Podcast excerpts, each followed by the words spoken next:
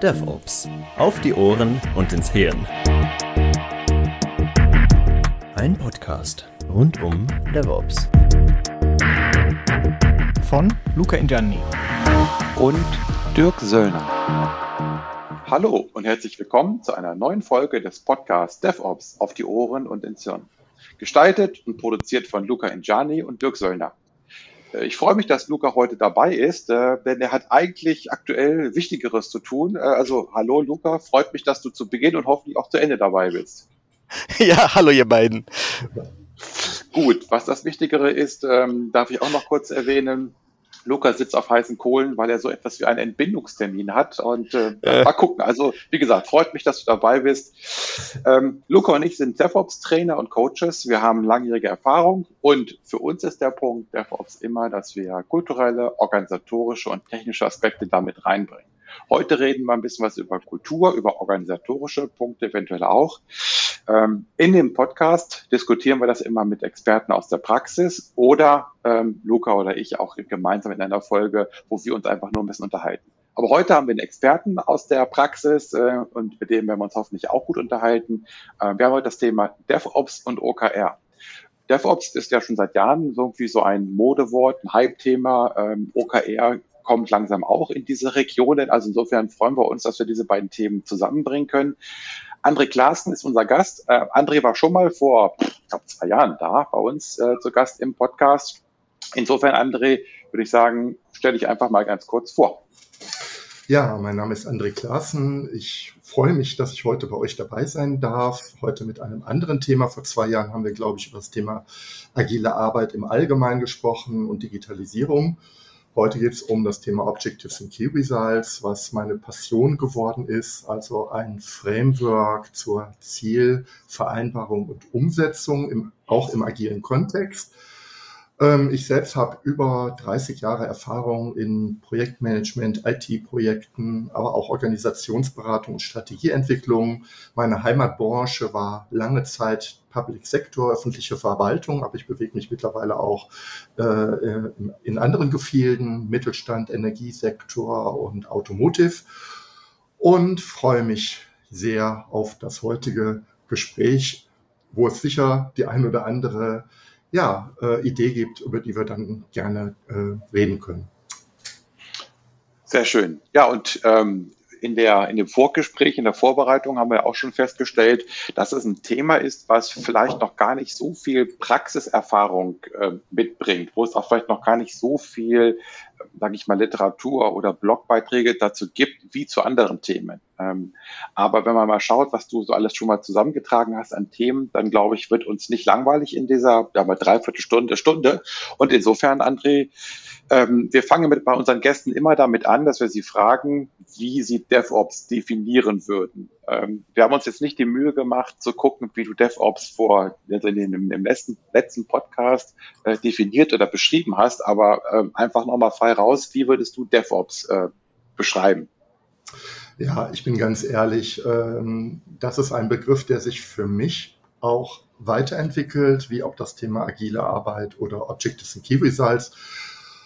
Heute würde ich sagen, also für mich ist der DevOps die Übersetzung der Prinzipien des Lean Managements, also tatsächlich ein Stück weit aus dem Toyota Production System heraus in die Welt der IT. Also die Idee ist, Wertschöpfung mit Kundennutzen zu generieren, einen Fluss an Lösungen zu etablieren ähm, in äh, cross-funktionaler Arbeit. Da sind Dev, also Developer und Operations drin, für mich aber auch noch andere Experten, die notwendig sind, um den Wertefluss zu etablieren und um ähm, diesen Wertefluss auch gut umsetzen zu können, zählt auch das, äh, zahlt auch das Thema Automatisierung rein. Ich kann aber auch vielleicht sagen, was DevOps für mich nicht ist. DevOps ist für mich nicht die meisterhafte Beherrschung von Integration Tools oder Kubernetes oder sonstigen Dingen. Also ähm, weil das habe ich oft festgestellt, dass in dem Kontext der technischen Automatisierung das Thema sehr stark ist. Ich sehe es genau wie du es gesagt hast, Dirk und Luca es ist auch ein kulturelles Thema, weil ich brauche tatsächlich ein Stück weit eine andere Geisteshaltung, um DevOps richtig gut machen zu können. So, jetzt habe ich sehr lange monologisiert über DevOps. Was alles ja, falsch ja. oder was sagt ihr dazu? Also ich sage ja immer, es gibt nicht falsch und es gibt nicht richtig, es gibt passend oder nicht passend. Aber zum Thema Kultur und Technik, da hat Luca ja auch äh, seine Meinung. Ähm, ja, also äh, ich, ich sehe das nämlich ganz genauso. Technologie ist an dieser Stelle halt nur ein Mittel zum Zweck, ne? Ja. Und ähm, Kubernetes ist gut und schön, aber wenn du es nicht unterfütterst mit entsprechenden passenden Ansätzen, was Methoden angeht und so weiter, dann hast du ja halt einfach nur ein neues Problem ans Bein gebunden, aber eigentlich nichts gelöst. Ja. ja. ja. Ist das eigentlich auch so mit OKRs? ja. Kann man die sich auch einfach nur so als Problem ans Bein binden? Exactly. Du kannst also bei OKRs tatsächlich, wenn du jetzt nur auf die Methode schaust, nur auf, vielleicht sogar auch nur auf Tools. Jetzt gibt es da nicht so high sophisticated Tools, ja, sondern es sind am Ende reden wir hier über Performance Management Tools.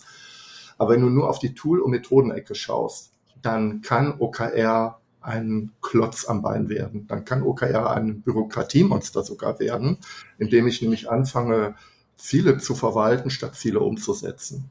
Und ähm, hier brauche ich genau wie bei DevOps einfach ein Stück weit eine andere Kultur. Ist übrigens auch Thema, äh, das Thema, was ich mitgebracht habe, nämlich das Denken in Wirkung. Was will ich denn wirklich erzielen und was will ich denn wirklich bewirken mit meinen Lösungen?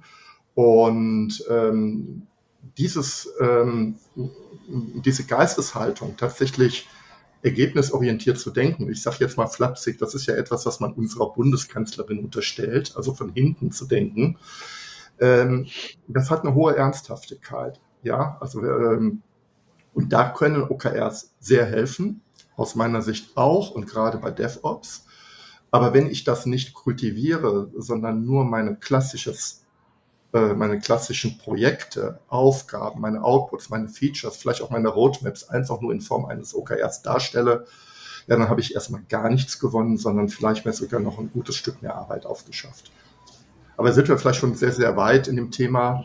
Ähm, vielleicht sollten wir erstmal vorne anfangen, was OKR eigentlich ist. Ja. ja, ja. Ähm, ist aber äh, äh, ist so ein kleiner Teaser, dass alle, ah, da kommt noch was und da, okay. Also, ähm, du hast die Frage dir selbst gestellt. Äh, lass uns vorne anfangen. Was ist dieses OKR eigentlich? Ja, OKR steht für Objectives and Key Results, also Ziele und Schlüsselergebnisse. Und das scheint ja auch erstmal sehr, sehr einleuchtend zu sein. Historisch ist es tatsächlich eine ähm, Erweiterung des Management bei Objective and Self-Control. Also ich wiederhole and Self-Control von Peter Drucker. Peter Drucker, Management-Papst der 60er, 70er und 80er Jahre, hat eben überlegt, wie kann ich Wissensarbeit, die immer wichtiger wird und die einen immer größeren Anteil an Arbeit umfasst, wie kann ich die besser organisieren? Und eine Idee war, die hat er sogar ein Stück weit ähm, von dem preußischen General Herrn Moltke übernommen, zu sagen, eine Idee ist es eigentlich, Aufgaben vom Ergebnis her aus zu beschreiben, also den, das Ziel zu beschreiben, aber nicht zu viel Lösungen zu beschreiben. Und äh, diese Ziele gut vereinbart ermöglichen Self-Control, also Selbstmanagement und Selbstorganisation. Das war die ursprüngliche Idee von MBO. Alles, was wir heute unter Performance Management und Zielvereinbarung sehen, ist die methodische Ableitung, die aus meiner Sicht auch teilweise ähm, überhaupt nichts mehr mit dem Kern dieser Idee zu tun hat. Und daraus wurde ein Objectives and Key Result auf eine sehr pragmatische Weise. Das hat Andy Grove, ehemaliger Manager äh, von Intel, ähm, weiterentwickelt und hat gesagt, er muss mal bei zu Andy Groove auch sagen, Manager des Jahres, weiß ich nicht, 1996, also wirklich sehr erfolgreicher Manager, aber von Natur aus Chemiker, also pragmatischer Naturwissenschaftler, hat gesagt, egal was wir hier bei Intel tun, ich brauche einfach irgendwie ein Kriterium, woran ich erkenne, sind die Dinge fertig oder nicht. Also wirklich jetzt mal ganz basal. Und er hat dieses Thema OKR dann kultiviert bei äh, Intel und hat gesagt, es geht überhaupt nicht darum, ob ihr Ziele verfehlt oder erreicht. Es geht einfach nur darum, dass wir wissen, wo wir gerade stehen und mit welchem Tempo wir gerade unterwegs sind. Und Er hat die Idee von Peter Drucker, also das Management by Objectives in Self-Control, aufgegriffen, hat es zu OKRs weiterentwickelt. Und das war einfach so die Form des Berichtswesens bei Intel, aber auch in Form von Transparenz.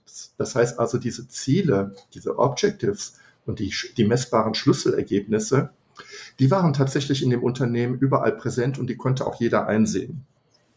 Wichtig ist halt ähm, das Thema, dass, also das, das betont, betonte Andy Grove auch immer wieder.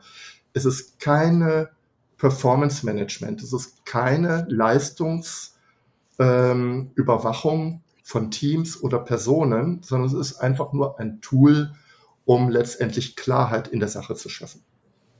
Heute sind wir aber viel weiter und das OKR hat sich weiterentwickelt. Es ist auch ein offenes System. Es gibt also keine Firma oder Institution, die definiert, was OKR macht. Ich glaube, das ist ein bisschen ähnlich wie bei DevOps, wo es meines Wissens auch keine Firma gibt, die da die Hand auf, drauf hat. Ähm, und OKR ist halt insofern ein offenes Framework und dient heute ähm, im Jahr 2021 dazu, Strategien umzusetzen, und zwar auf agile Art. Die Idee ist, ich setze mir in einer Kadenz beispielsweise in drei Monatsintervallen, das können aber auch andere Rhythmen sein, Wirkungsziele. Das heißt, ich überlege mir, was möchte ich in drei Monaten fokussiert an Wirkung bewegen? Wo ist der große Hebel in meinem Business? Wo ist der große Kundennutzen, den ich heben möchte?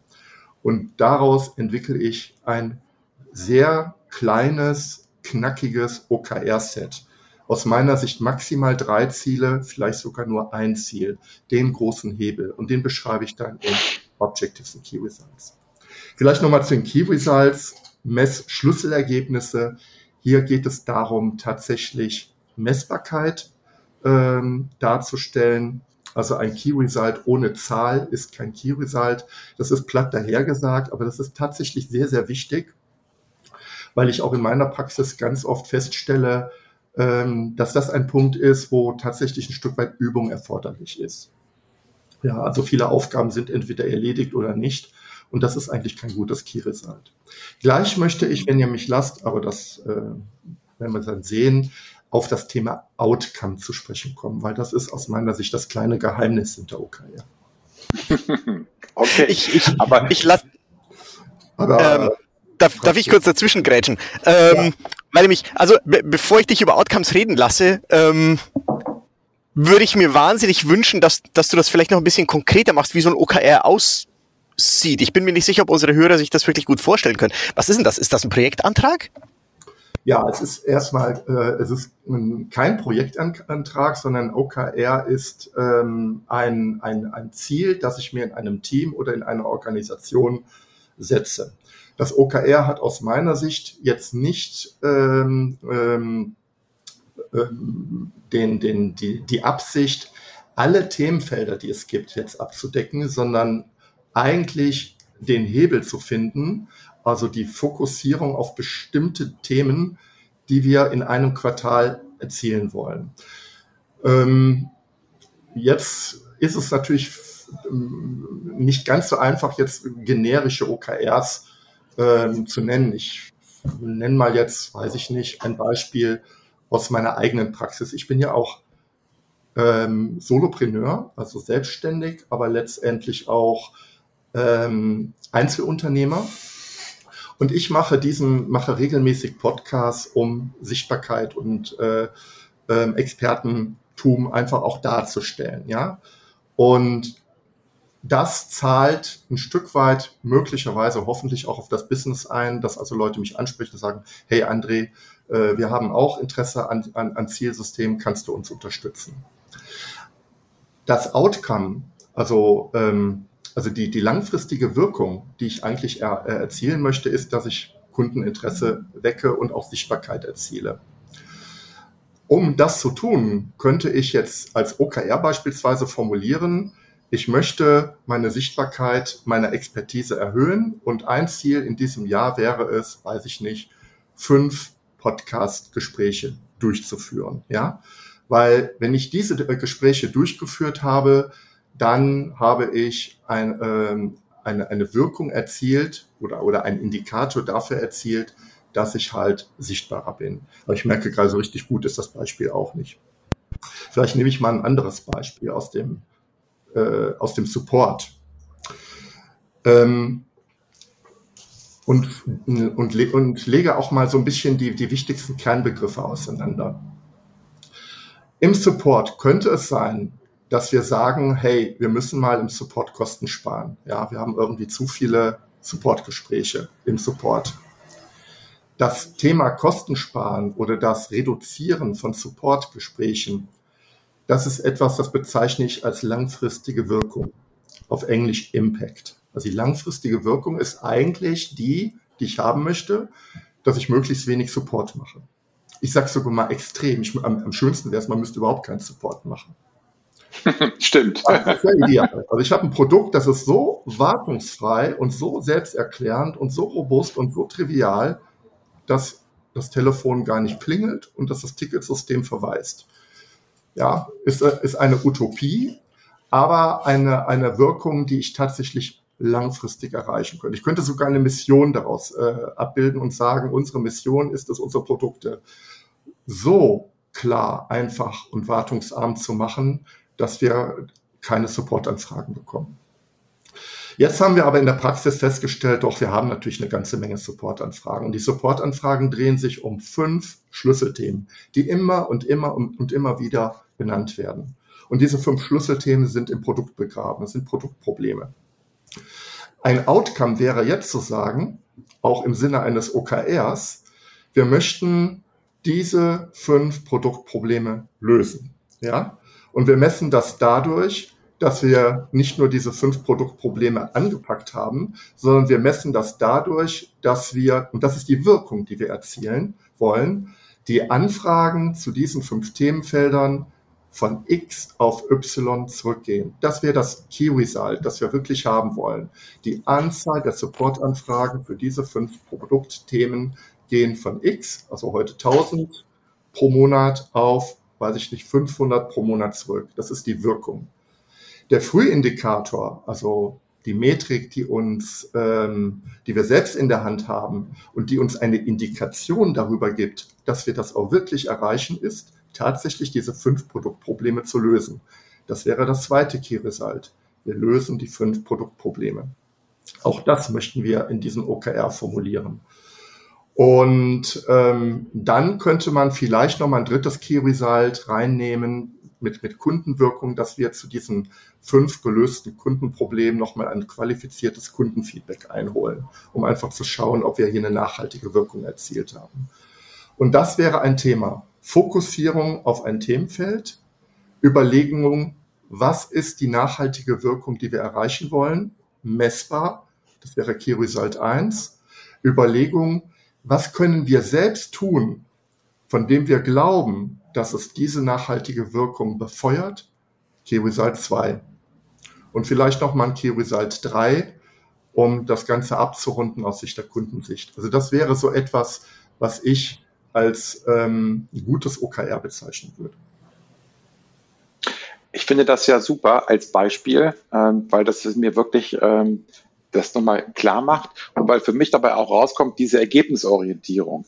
Das, was du eben genannt hast, wenn man da so eine Arbeitsgruppe bilden würde oder wie auch immer man das nennt, dann würde man ja, würden die meisten ja sofort überlegen, was können wir machen, um das zu erreichen. Also man denkt dann sofort in den, in den Maßnahmen, anstatt zu beginnen, was sind wirklich die Themen, die uns ähm, bewegen, also wo wollen wir nachhaltig ähm, eben Ergebnisse erzielen und von ja. das wirklich eben von hinten nach vorne das Pferd aufzuzäumen. Sehr schön. Und das ist eben gar nicht so einfach, wie sich das anhört und auch nicht einfach auszuhalten. Ähm, denn wenn ich über Ergebnisse rede, die ich erzielen will, und das wichtigste Ergebnis ist die Reduktion der Supportanfragen. Das ist eigentlich, mhm. richtig spannend ist. Die fünf Produktprobleme, ist, äh, die ich lösen möchte, also dieser Frühindikator ist eine Hypothese.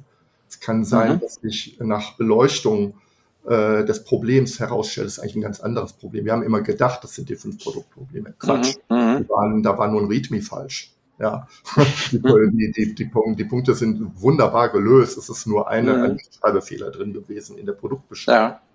So, das heißt also, diese äh, Fokussierung auf die Wirkung das ist eigentlich die, die Schlüsselmetrik. Wir wollen die Support-Aufwände äh, runterkriegen. Und Ihr Team überlegt euch jetzt, was wäre aus eurer Sicht die beste Maßnahme, um dieses, um dieses Delta zu erzielen? Ähm, das ist halt spannend, da hinzukommen und das zu erarbeiten. Die Formulierung lösbarer, aber interessanter Probleme, die einen Nutzen fürs Business haben. Mhm. Und wenn ich das jetzt mal mit meinen Erfahrungen aus der Praxis vergleiche, ähm, wie ich OKR wahrnehme, äh, dann ist das äh, auch ein Unterschied für mich und das kann man ja auch gleich nochmal klären. Für mich ist OKR häufig auch in der Anwendung, dass man das nutzt, um Unternehmensziele, die man erreichen möchte, quasi runterzubrechen auf äh, Bereichsziele, auf Mitarbeiterziele, also wirklich von oben nach unten ja. Ziele runterzubrechen. Was ja erstmal, finde ich, sehr, sehr plausibel ist, was ja auch dazu führen würde, dass sich die Unternehmensleitung wirklich Ziele überlegt, die sie erreichen wollen ähm, und in Ergebnissen denkt und dann versucht, zu gucken, wer, in, welchem Bereich kann man das mit welchen Mitarbeitern, mit welchem Wissen ähm, erreichen. Aber eben im Unterschied zu deinem Beispiel quasi ein, ein System, was ich auf ein gesamtes Unternehmen ausdehne. Wie, wie ist denn da so, was, was denn da richtig sozusagen? Also ähm, ich kann OKR sehr, sehr gut nutzen, um Unternehmensstrategien umzusetzen. Ja, ähm, es ist aber in dieser Zielkaskade, die du beschreibst, die auch sehr, sehr häufig gem äh, gemacht wird und ähm, die auch für viele Unternehmen erstmal der einfachste Weg ist in Richtung OKR, ähm, ein Stück weit das Problem, dass wir dann sehr stark auf die Aufbauorganisation gucken. Ja, das heißt also, es geht tatsächlich genau in der Aufbauorganisation runter. Die meisten spannenden ähm, Probleme oder Herausforderungen bei Unternehmen sind aber eher in der Ablauforganisation zu finden, als im Wertestrom. Und ähm, daher ist es spannend, auch bei der Nutzung von OKRs eine Kultur zu etablieren, die darauf abzielt, die Aufbauorganisation ein Stück weit zu, zu ignorieren. Um das mal äh, beispielhaft zu machen. Ich habe jetzt als Unternehmensziel ja, ich nenne das jetzt, weil es ist jetzt kein, äh, kein schönes Ziel, Kosten zu sparen, ist eigentlich kein gutes OKR, aber angenommen, es ist wirklich jetzt ein Thema, ähm, wir müssen jetzt Kosten sparen, ist jetzt wirklich kein gutes OKR. Dann ist dieses Ziel nicht gut operationalisierbar in den, den, den unterschiedlichen Bereichen. Was aber cool wäre, wäre, wenn wir sagen, okay, wir haben alle erkannt, das ist wirklich ein Thema. Das ist jetzt nicht nur irgendwie eine Plattitüde, sondern wir müssen das tun, ja. Dass wir dann auf der Ebene der, der Unternehmensleitung und der, der, und der, und vielleicht auch zwei Ebenen darunter gemeinsam überlegen, was können wir jetzt tun, um dieses Ziel maximal zu befeuern, auch vor dem Hintergrund äh, der Mitarbeiter, auch vor dem Hintergrund der langfristigen Ziele und lasst uns Ideen entwickeln. Das heißt, ich ignoriere ähm, bewusst mal dieses, äh, ich gebe das jetzt mal an die Bereiche und die geben das an die Abteilung weiter, sondern wir überlegen gemeinsam mit der Intelligenz des Unternehmens, was können wir denn jetzt tun, ähm, um das tatsächlich zu tun? Was wären die wirksamsten Hebel und sinnvollsten Hebel, um das zu tun? Und deshalb finde ich es ähm, auch bei einer Unternehmenshierarchie, auch, aber auch, äh, sogar auch bei Konzernen, sehr, sehr spannend, ähm, noch nicht in die Bereiche zu gehen. Also der, äh, weiß ich nicht, der Vorstand beschließt ein OKR und das gibt er dann an die Bereiche, sondern ein Team zu bilden, das dann gemeinsam überlegt, okay, was können wir denn jetzt wirklich auch auf dieser, dieser Ebene tun, um das jetzt konkret umzusetzen? Und was, und da bin ich jetzt auch bei den Key Results, was sind Dinge, bei denen wir selbst wirksam erkennen können, dass wir Fortschritt machen in dem Thema. Ja, wo wir,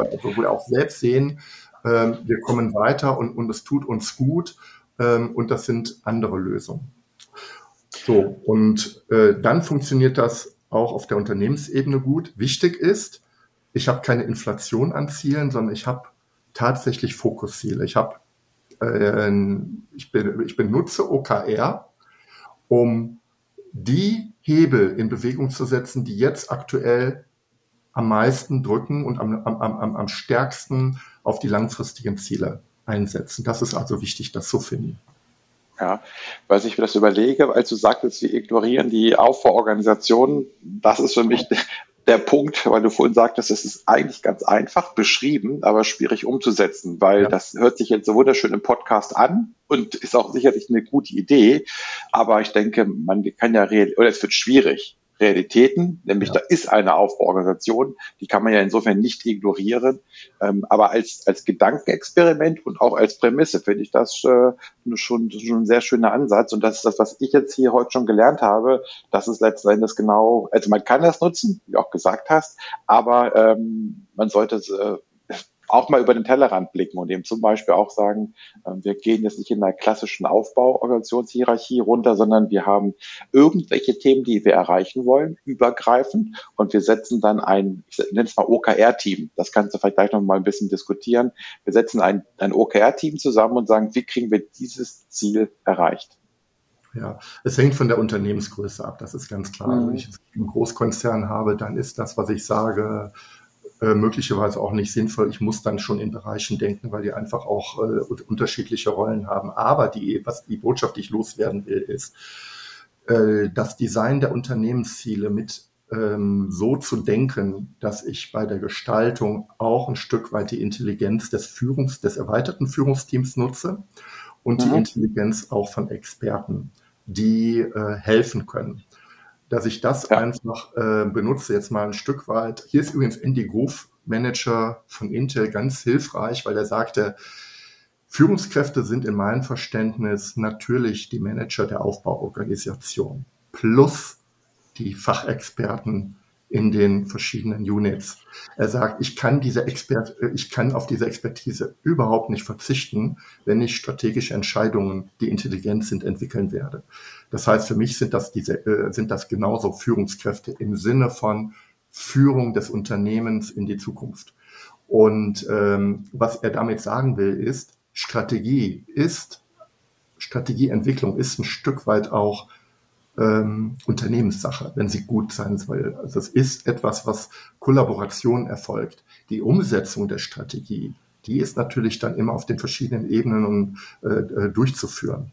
Aber die, die, ähm, sagen die große Entscheidung, da empfehle ich tatsächlich ein Stück weit mehr Kollaboration, mehr Diversität, ein Stück weit auch Einladungen von äh, Subject Matter Experts, die also da auch nochmal beitragen. Wenn ich das OKR auf dieser Ebene gut designe und letztendlich auch mit einer kollaborativen äh, Aspekt gut designe, dann habe ich das den, den wichtigsten Schritt geschafft, dann habe ich nämlich etwas geschafft, was Wirkung, Nutzen und, und, und auch Nachvollziehbarkeit hat. Und das ist dann mein Nordstern für die nächsten drei Monate im Unternehmen.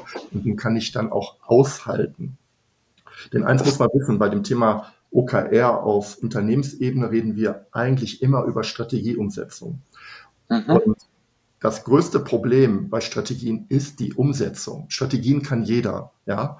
Aber ganz viele Unternehmen klagen auch, ja, wir haben so eine tolle Strategie, Strategie gemacht, aber wir kommen nicht vorwärts. Wir kommen nicht vorwärts. Ja, warum passiert denn das?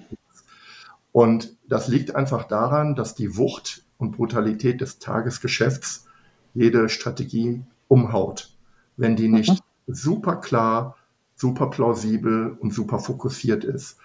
Die Strategie hat tatsächlich das Tagesgeschäft ein Stück weit als Feind, ja, und braucht eine gewisse Bestandskraft, Resilienz dagegen. Und die kriege ich nur hin, wenn die mit Sinn, Verstand und, und vor allem mit einer maximalen Reduktion erarbeitet worden ist.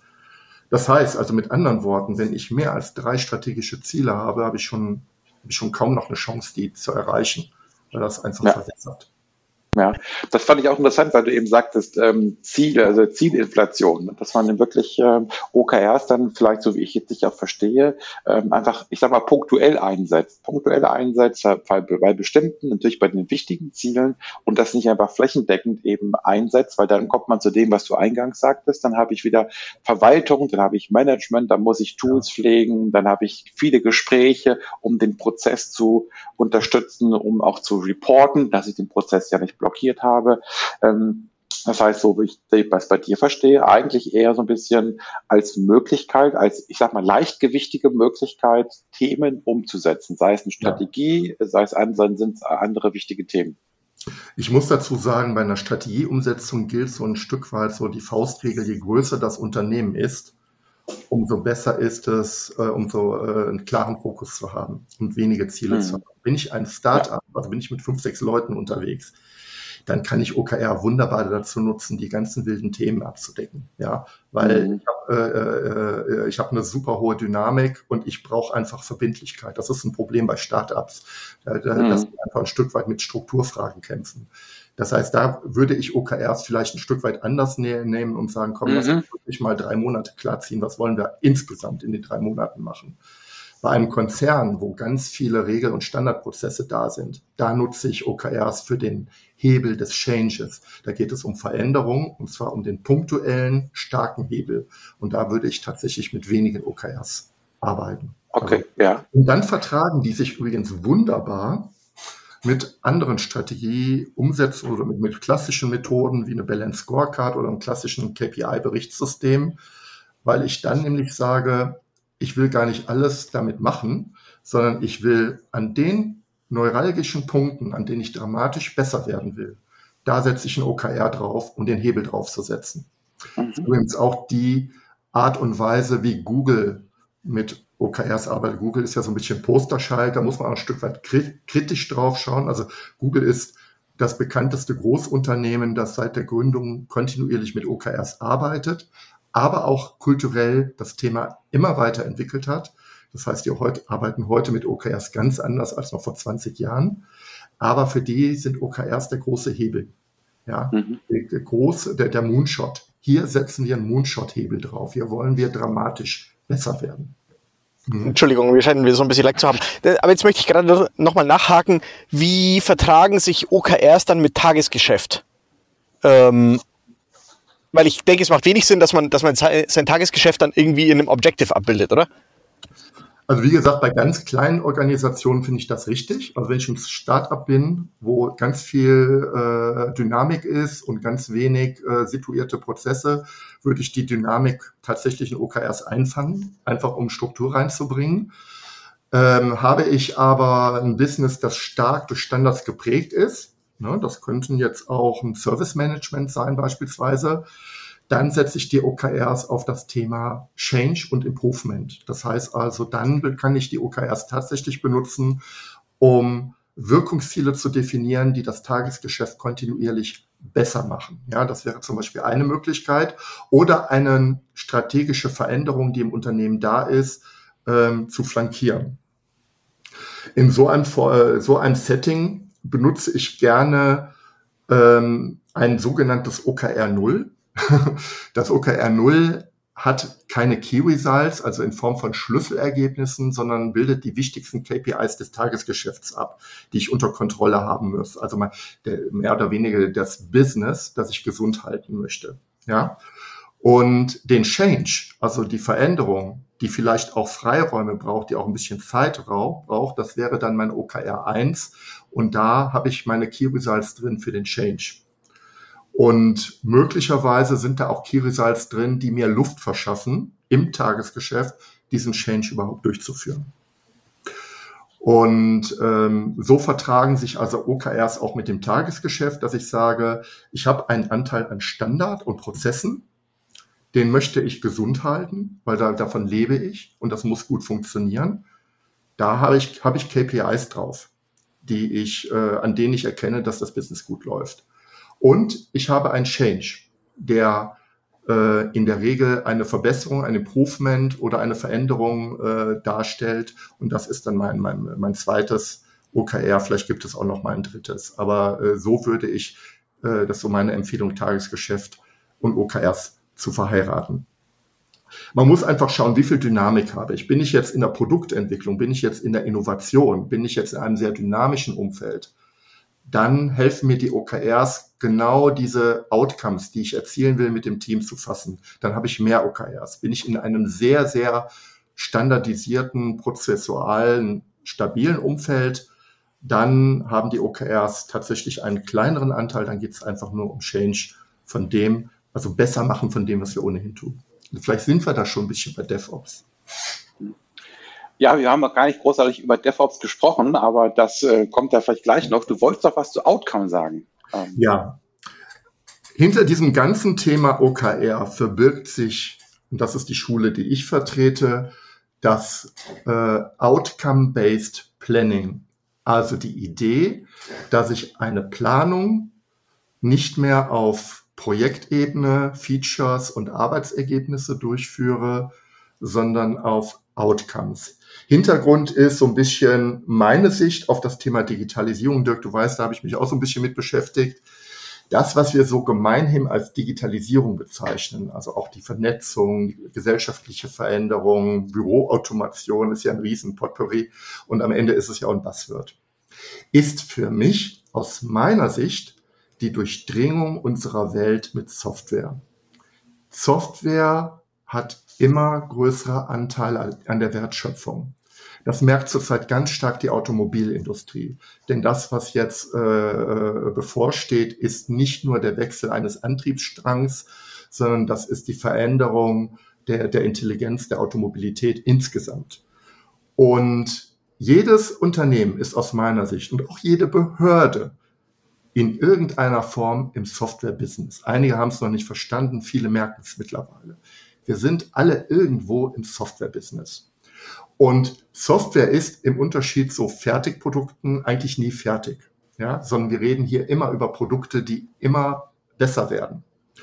Und um überhaupt Fortschritt zu erkennen, reicht es nicht mehr aus, einfach ins Backlog zu gucken und zu schauen, wie viele Stories haben wir abgearbeitet, sondern ich brauche ein anderes Maß und das sind für mich die Outcomes.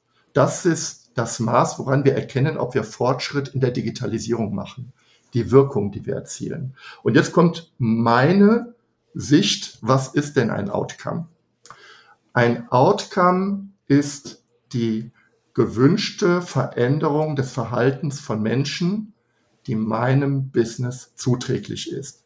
Es geht um Menschen und es geht um einen Change, der dem Business zuträglich ist und der messbar ist. Ich hatte eben das schöne Support-Beispiel genannt. Ja, wir haben zu viel Support-Anfragen. Das Verhalten, was ich verändern möchte, ist, dass die Leute anrufen. Das ist das Outcome, das ich eigentlich erzielen will. Ich, mein Outcome ist nicht einen Fehler rauszumachen. Mein Outcome ist die Verhaltensänderung, dass die Menschen weniger im Support anrufen. Weil dieses Outcome das zahlt auf mein Business ein, weil dann brauche ich nicht mehr so viel Aufwand im Support. Und jetzt kommt die Frage, wie kann ich das messen? Ganz einfach. Hier ist es ja super einfach. Ich beobachte einfach, was passiert denn? Woran kann ich denn erkennen, dass die Leute weniger Support in Anspruch nehmen? Ja, es gibt weniger Tickets, es gibt weniger Telefonanrufe. Und das sind die Dinge, die ich messen kann. Das Schöne bei dieser Definition, wenn ich also die Verhaltensänderung von Menschen betrachte, ist, dass ich viel einfacher in die Messbarkeit komme. Weil Verhaltensänderung ist etwas, was ich mir tatsächlich irgendwie immer gut visuell vorstellen kann. Ja, ich gucke einfach auf die Menschen, überlege mir, woran kann ich denn das gewünschte Verhalten erkennen und wie sieht das aus? Das hat auch was mit Visualisierung zu tun. Und dann erkenne ich irgendwann, oh, ja, ist ganz einfach. Die rufen, jetzt in dem Supportbeispiel, die rufen einfach weniger an. Ja. Mhm. Ähm, und die Verhaltensänderung, die ich jetzt hier mit dem Podcast haben möchte, ist, ich möchte einfach, dass Leute mich ansprechen und sagen, hör mal, André, ich habe diesen tollen Podcast mit Dirk, Luca und dir gehört. Äh, lass uns mal ins Gespräch kommen. Das ist eine Wirkung, die ich total wichtig finde. Nicht, dass wir den Podcast durchgeführt haben, nicht, dass wir miteinander gesprochen haben, sondern die Verhaltensänderung von Menschen. Und ich behaupte, das ist die Schlüsselfrage, die sich im Produktmanagement und im Change Management immer gut stellen lässt. Und ich behaupte, jetzt gehe ich sogar so weit und nähere, nähere mich aber auch einer, einer, vielleicht auch ein Stück weit einer Grenze. Das ist die Schlüsselfrage, die ich beim Thema DevOps stelle. Was will ich verändern bei den Nutzern, beim Kunden, bei Mitarbeitern, bei Stakeholdern oder wen auch immer? Und wie kann ich erkennen, dass diese Verhaltensänderung eingetreten ist. Und wenn ich das als Outcome formuliere und sage, so Team, Das ist das Outcome, das wir jetzt erzielen wollen. Überlegt euch, wie ihr das hinkriegt. Keine Ahnung, ob das über Veränderungen der Software, über Veränderungen der Prozesse, über Veränderungen der Kommunikation erfolgt. Eigentlich egal. Aber das ist das Outcome, das wir jetzt brauchen. Ich erweitere den Lösungsraum, habe aber ein wunderbares Maß dafür zu erkennen, habe ich das Thema gelöst oder nicht. So war jetzt mein, meine Bergpredigt zum Thema Outcome. Wenn du mich jetzt sehen würdest, würdest du sitzen, äh, sehen, wie ich hier ganz gespannt sitze und das, was du gerade alles sagst, sozusagen verfolge und äh, verarbeite. Ähm, ich fange mal mit dem Einfachen an.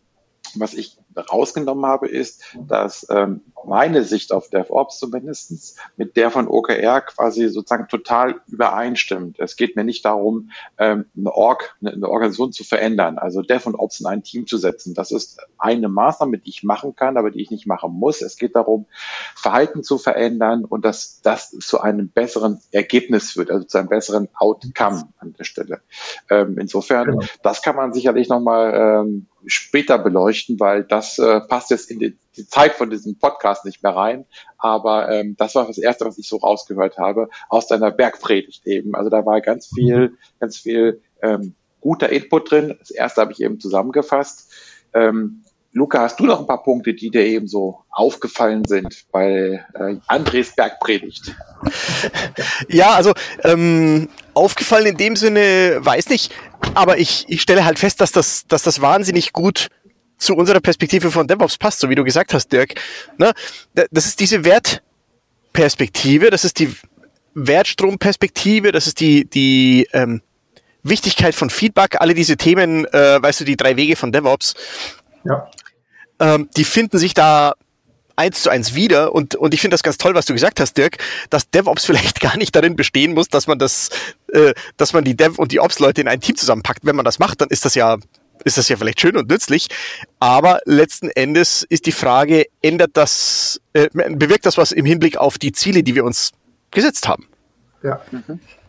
Und das Interessante ist, wenn ich an meine Projekte denke, ähm, da habe ich immer mal wieder Initiativen im DevOps-Bereich, die auf mich zukommen, die aus diesen Fachbereichen kommen. Das hatte ich vorhin, wollte ich vorhin noch sagen zum, zum, äh, zum Andy, zu der Sichtweise von Andy, was für uns Führungskräfte sind. Mhm. Natürlich die Manager, aber auch die Fachleute.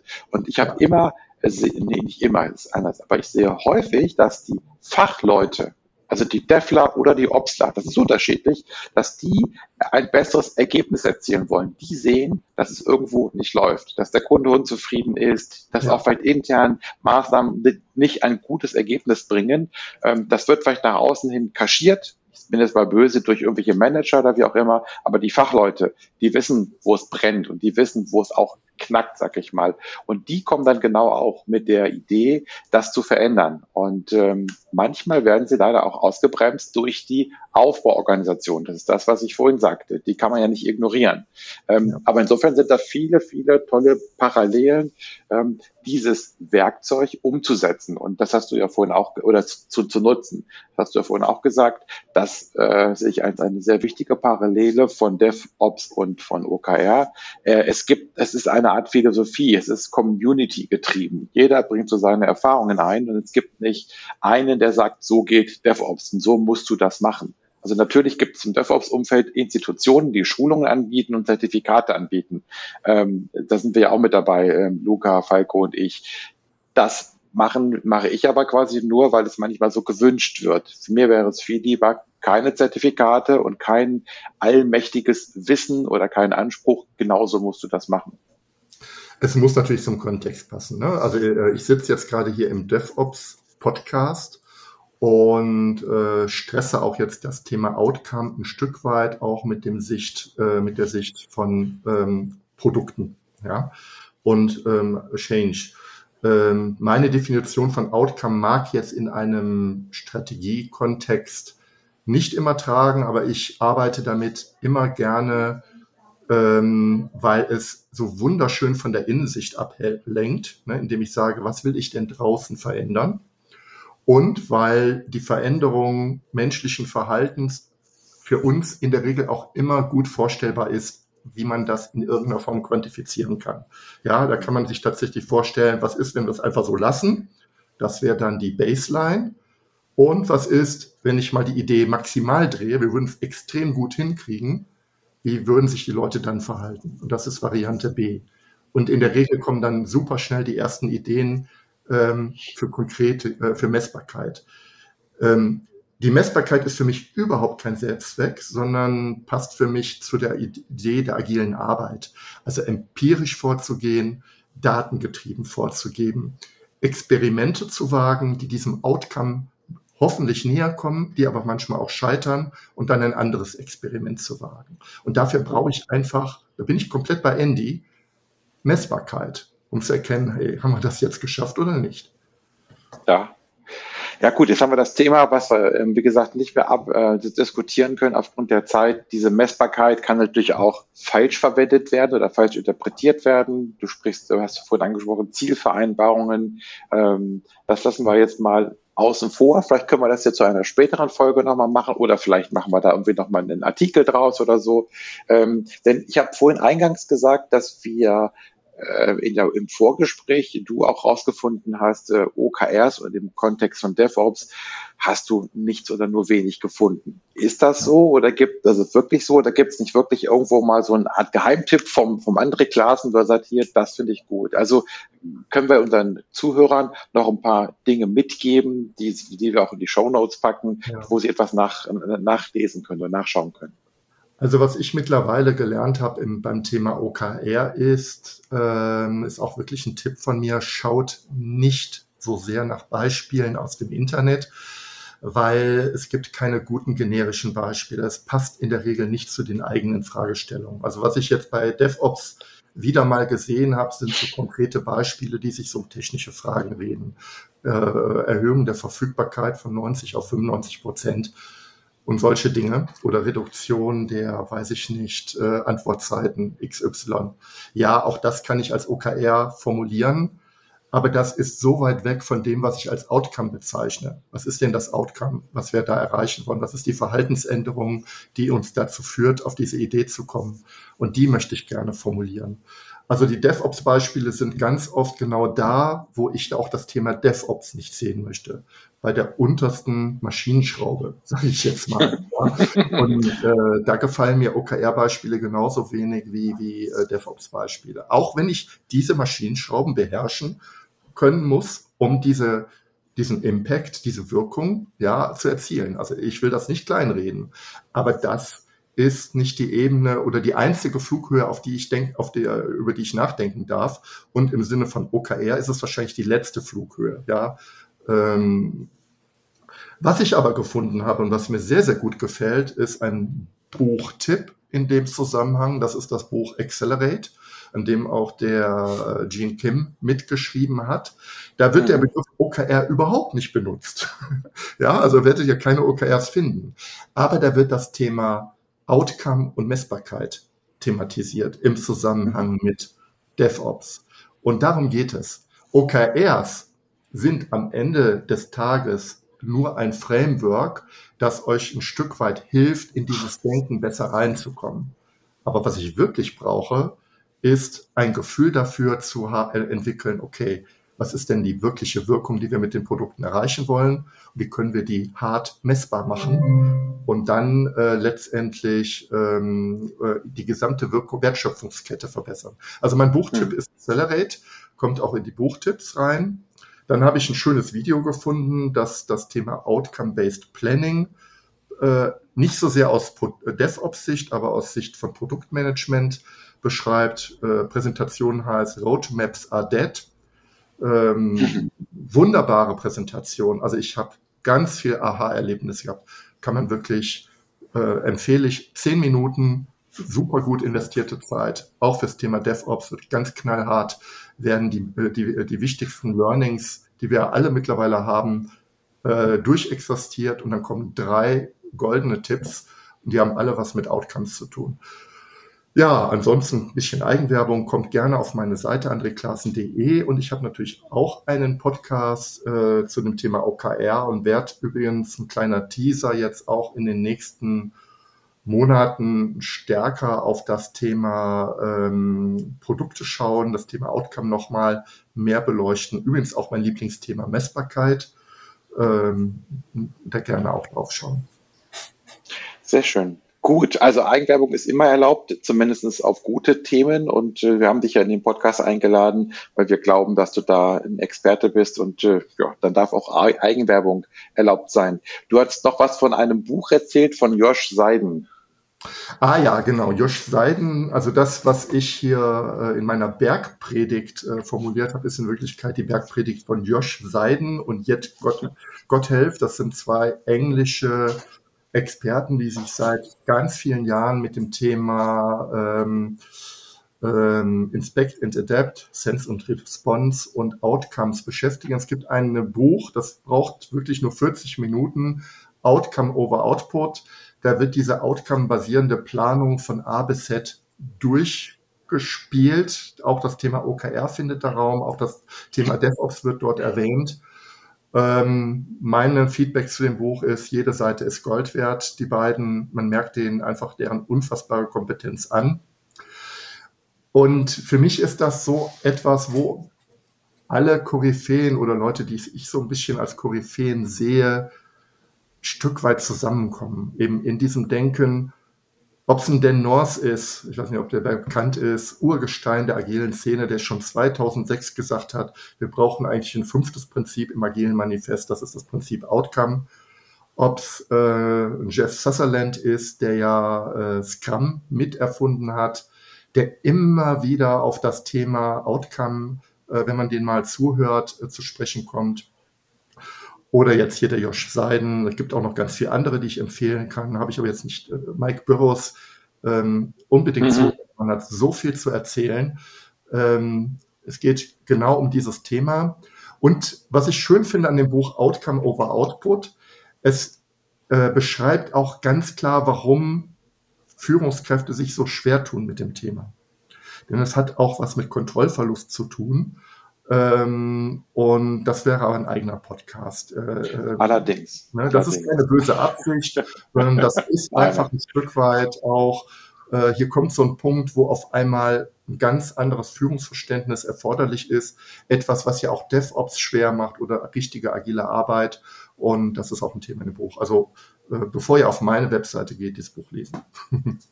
Okay, ähm, jetzt war Luca wahrscheinlich aus gutem Grund immer so äh, ganz still. Jetzt kommt meine Werbung für Luca. Wenn du also in deinem Podcast jemanden suchst, der das Buch Accelerate gelesen hat, intensiv gelesen hat und auch verstanden hat, dann kann ich dir Luca Injani als Gesprächspartner empfehlen. Vielleicht kann man da auch was rausziehen, gerade weil du sagst, weil du gerade sagst, dass da ja nichts über OKRs drinsteht, aber trotzdem ganz viel über Messung drinsteht. Also insofern äh, Werbung für meinen lieben netten Kollegen Luca.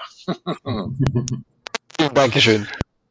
Gut, dann sag ich aus meiner Sicht, ich habe keine Fragen mehr. Es kommt ja von mir häufig die Frage, gibt es noch irgendwas Wichtiges, was wir nicht angesprochen haben? Aber ich glaube, André, du hast so viel ja. angesprochen, dass du ähm, auf jeden Fall die wichtigsten Themen, die du so platzieren wolltest, die für dich wichtig sind, dass du die angesprochen hast, oder? Ja, ich glaube, wir sind durch. Wir haben jetzt eine Stunde gesprochen. Enough is enough, würde ich sagen. Ganz herzlichen Dank an euch beiden, dass ich heute bei euch zu Gast sein durfte. Sorry, dass ich so viel geredet habe. Ich hätte vielleicht doch keinen Kaffee vor dem Podcast trinken sollen. ja, vielleicht ein bisschen, bisschen eher Beruhigungstee oder so. Ne? Aber äh, also mir hat's gefallen. Und äh, ist aber immer die Frage, ob man der, dem, dem, dem Gespräch, ob man der Aussage, dem Monolog, ob man dem gut zuhören kann. Und ich konnte dir zuhören, weil da zum Beispiel wenig Äs oder Äms drin waren, weil man einen klaren Gesprächsfluss hatte und so weiter. Also insofern, äh, du hast vielleicht viel gesprochen, aber ich fand es nicht störend. Ich fand es im Gegenteil sehr, sehr, ich sag mal, unterhaltsam und sehr, sehr lehrreich. Und ich konnte dir gut zuhören und ich hoffe, dass das dann den Teilnehmern auch so geht. Wunderbar. Ganz herzlichen Dank an euch beiden. Und also, André. hören wir uns ja nochmal in dieser Runde in diesem oder in einem anderen Podcast. Sehr, sehr ja, das wäre doch cool. Also, ich dachte, du sagst in, in, in, in diesem oder in einem anderen Leben. Ja, ja. ja. okay, gut, alles klar. Bis alles Gute und äh, André, dir noch einen schönen Tag und Luca, dir auch alles Gute bei ja. dem, was du jetzt vielleicht irgendwie nochmal tust. Äh, ja. Tschüss. Genau. Dankeschön. Macht's gut. Danke für das Gespräch, André. Ciao. Danke. Tschüss.